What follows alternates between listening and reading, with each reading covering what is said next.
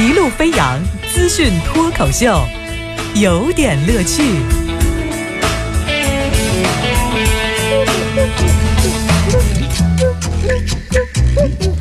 这会儿啊，梅林关外大雨如注，而滨河大道呢艳阳高照。这个深圳呢，同一个城市之内，呃，天气呢却有所不同。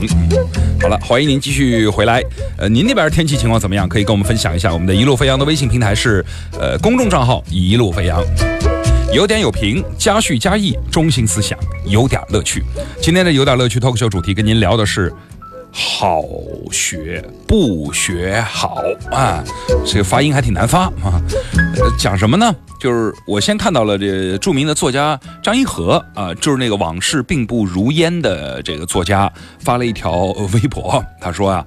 他说：“我读报的时候，我知道一消息，今年夏天呢，有一个叫北大清华文化深度之旅，这个号称是全方位体验北大清华的优质课程，帮助精英家庭的孩子实现自我我价值提升。十天收费。”两万九千八啊，这个便宜两百块就是三万。而说这个夏令营聘请北大清华的名师授课，高考状元全程陪同，开设马术、高尔夫等一些精端的课程，培养孩子的贵族气质和领袖精神。这张老师说读完之后我疯了。这个是北大清华吗？哈，我们先来说这。文化深度之旅，这个北大清华它最多算是教育文化，这个谈不上中国文化。更重要的，中国这个大学里头其实不太有文化啊。第二个呢，就是说什么全方位体验优质课程，您是能上几节课呀？还是您能在那待一个学期呀？帮助精英家庭的孩子实现自我价值的提升，怎么到校园里转转一圈就提升自我价值？那你把卢浮宫放到哪儿了？故宫呢？这个自我欲望的上升，欲望的提升。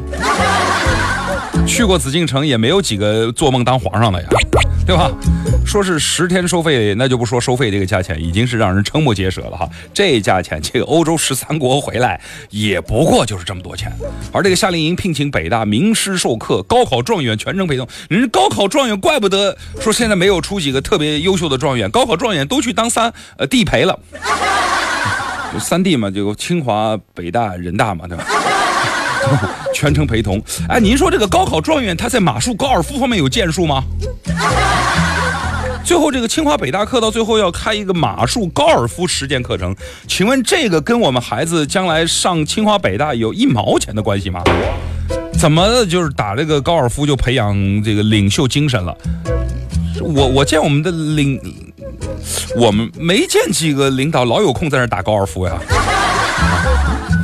老骑马呀，就这是一种业余爱好，纯粹是个人的事儿，自己在这瞎想的吧。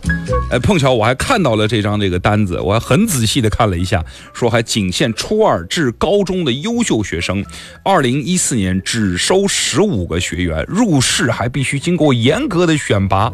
得了吧您哈。行了，反正我是觉得教育已经成为中国的一个最大的商业市场。哎，就是我我我原老家那个地方哈，那个他们那个学校里头要搞这个扩建基建啊，没钱怎么办？那就扩招嘛。学校里头收一些什么赞助费。收一些建设费，收一些这个费那个费，反正人多，哎，他这个基础一上来以后呢，就特别的费。最后呢，反正我们不知道他们大学几年学了点什么东西啊。周末的时候看了那个周黎明导演啊导演的一个实验舞台剧，叫《环路男女》哈，是叫《环路男女》吧？就是其中有一段就在讲到说，哎，我们大学四年都干什么了？我们逃课、网吧、睡觉。打球、谈恋爱，呃，这个，那你们到底学了什么？哎，哎呀，这好多学的是将来用不到的，所以我们也没太在意。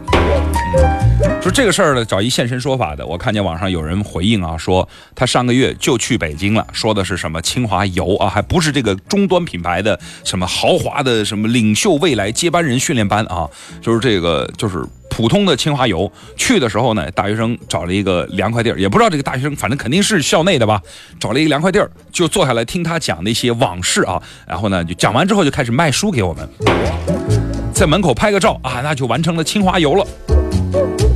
这个事儿您可以找一个房地产中介去讲，他比他的故事还励志，你信不信？嗯，对。然后就说，你看啊，我们现在真的来讲，教育产业，呃，真的成了就暴力产业之一了。作为一个自古以以文兴邦、以文治国，就有的天下梦想的这么一个国家和民族，我们是不是应该深刻的思考一下教育的意义和教育真正应该有什么样的面貌？你不要搞到最后，我觉得教育部的官员不去商务部真的可惜了。商务部的官员，你应该来搞教育，就跟我们的这个搞食品监督的人应该去搞这个电影审核，而电影审核的人，你能不能回来搞搞食品监督？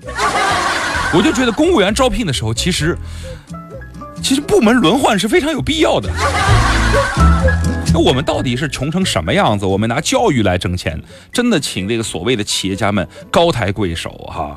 呃，你学校园的管理者能不能矜持一点？你们毕竟是象牙塔，毕竟是校园，毕竟是很多学子心中的梦。我们花了。